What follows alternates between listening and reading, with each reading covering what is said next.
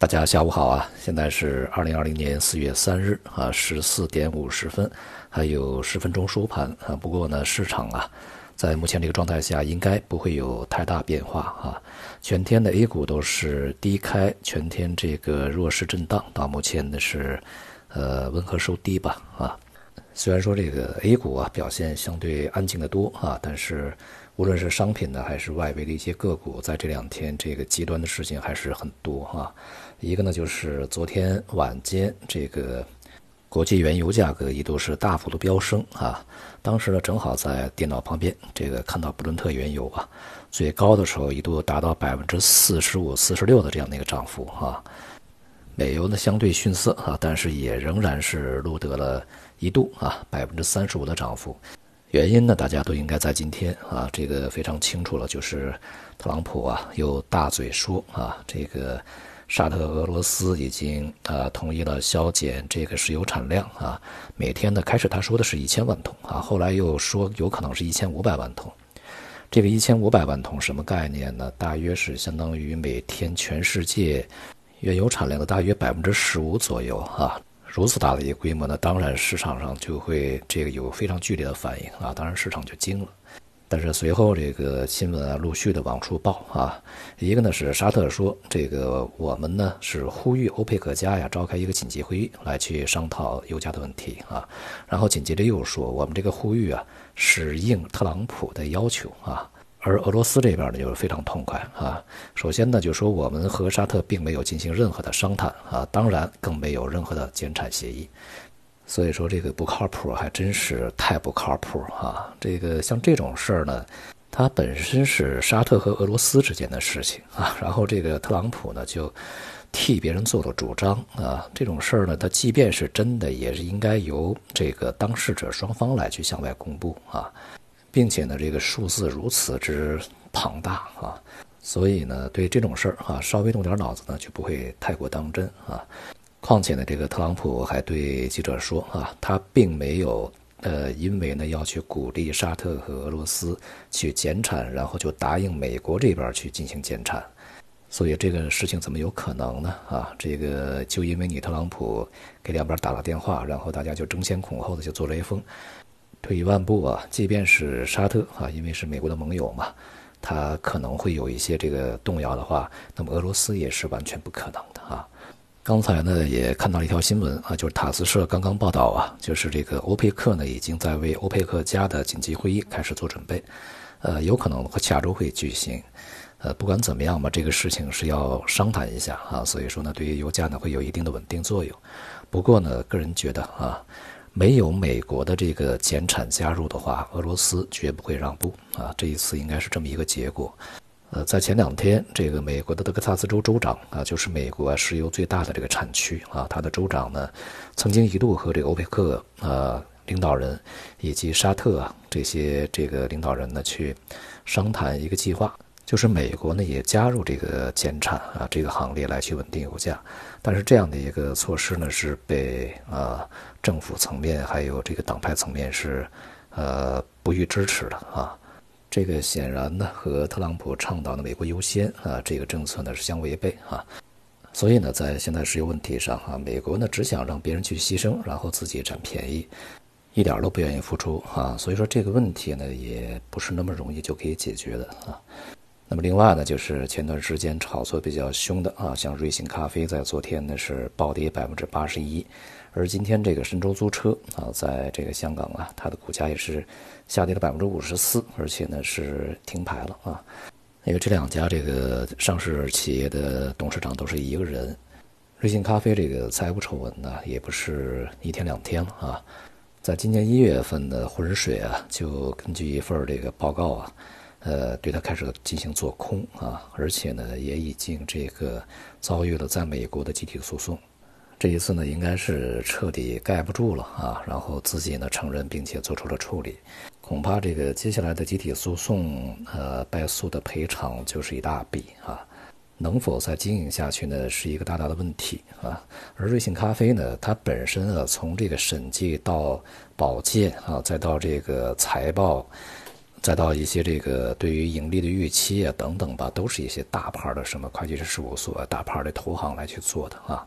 应该说，这个浑水呢，它的出手啊，尤其对于这个中资概念股，还确实命中率是相当高的。这一次呢，对于整个的中资股啊，在国际上的形象显然不是什么好事儿。那么另外呢，既然啊，在这个海外上市的这些公司的这个财报有如此大的水分啊，那我们来去举一反三啊，以管窥豹，那就看一看 A 股里面有多少公司是这样的。也难怪呢，人们对像类似什么。某租车公司啊，还有其他的一些这个行业，会有一些负面看法啊。这些本来是相对比较常见的一些这个实体经营的公司啊，都是服务业。那么最终呢，都走向这个纯粹的资本运作这条路线，只是一味的啊去融资啊，去做大规模、做大市值啊、做高估值，为了最终的这个估值目标啊，就变得不择手段了。其实这些年里面的 A 股啊。呃，不乏这样的一些这个榜样啊，前面呢有那个不靠谱啊，后面呢有这样的一些公司啊，这个目前这市场做起来确实叫人挺费心。前面呢我们曾经说过啊，这个市场有传言呢，说中国央行呃有可能呢会调降人民币的存款利率啊，当时我们讲呢。呃，对于这样的一个传言呢，还是要画一个大大的问号啊，因为央行呢在当下呀，好像这么做的这个动力和必要性啊，并不是非常充分的。那么今天呢，关于这个事情呢，有了一个相对比较正面的回复啊，也就是副行长啊刘国强在新闻发布会上这个讲啊，呃，要去调整存款基准利率呢，要考虑物价呀、经济增长啊、内外平衡啊等多方面因素。现在这个 CPI 呢，还是显著高于一年期的存款利率的啊，所以说还需要考虑是不是货币贬值压力也会加大啊，特别是呢，存款利率跟老百姓的关系更加直接，要考虑老百姓的感受，而存款这个基准利率呢，是整个这个利率体系的压舱石啊，所以说动起来呢，不能那么轻易，还要去多方面的去考虑啊，多方面的评估，这样的话，其实也就是把这个存款利率调降。这么一个可能性啊，基本上啊排除了。一边呢是这个市场利率在下行啊，就是这样 LPR 也在往下走。那么另外一边呢是存款利率不调降，这样的话呢势必啊会影响整个这个银行体系的存在利差。加上呢现在呃经济面临着比较大的一个下行压力啊，而且呢一些坏账会上升，对银行体系啊它的资产质量和这个盈利水平是。影响显而易见啊，所以呢，在未来我们关注几个重点的呃 A 股的这个核心行业和板块，一个呢就是金融啊，另外呢就是大消费啊，第三个呢就是这个高科技。目前呢，就是科技的下跌呢是比较啊明显啊，但是呢仍然还有很长的路。而这个金融啊这个板块呢，现在也只是啊才开始了它的下跌而已，而这个大消费呢。虽然说啊，这个跌幅目前看起来还并不是特别明显，但是顶部做的呢已经比较这个牢靠哈，下面的空间也是很广阔的啊。从这样的一些这个行业和板块，